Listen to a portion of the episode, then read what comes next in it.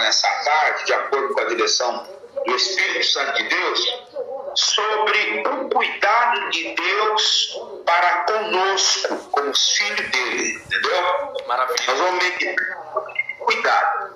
Eu quero já de início aqui falar dos tipos de pessoas é, que são é, é, constatados aqui. Dois tipos de pessoas são contrastados aqui: os que confiam nos homens que confiam no Senhor. A palavra diz aqui que Judá confiou em deuses falsos, em aliança com poderosas nações ímpias, e não em Deus. Deste modo, ela se tornou estéril e infrutífera. E, em contraste com os que confiam no Senhor, como somos nós, você que está nos ouvindo aí, que confia no Senhor, ele floresce como árvore plantada junto ao rio. Em tempo de dificuldade, como nós estamos vivendo hoje, é, os que confiam em homens empobrecerão e ficarão espiritualmente fracos, não tendo força para continuar. Mas aqueles que confiam no Senhor terão poder não apenas para suprir as suas necessidades, mas também a de outras pessoas. A gente vê se a gente está satisfeito por, por ser frutífero ou como uma árvore bem regada. Eu acredito que a gente fica satisfeito com uma árvore bem regada.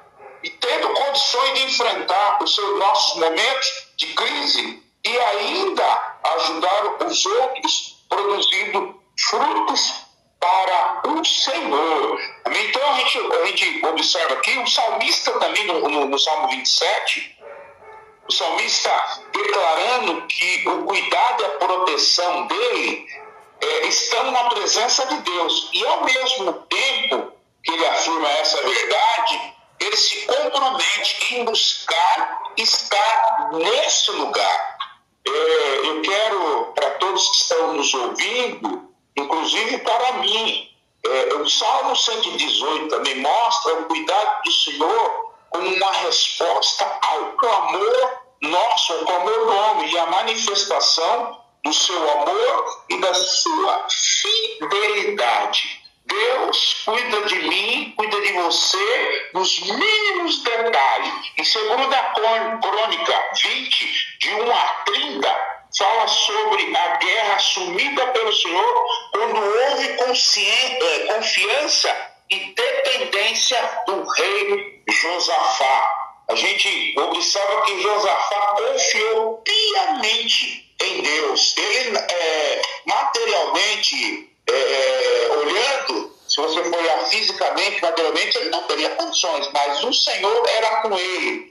Deus é conosco em momentos de difícil, em momentos de dificuldade, em momentos difíceis, em momentos extremos que às vezes parece que não vamos conseguir. Aí é que entra o Deus das causas impossíveis. Louvado seja Deus por isso. No livro de Esther, de Esther mostra outro cuidado de Deus. O livro de Esther mostra o cuidado do Senhor para toda uma nação e como ele utiliza pessoas simples e importantes para cumprir o propósito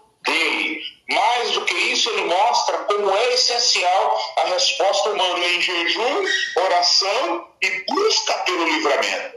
Então,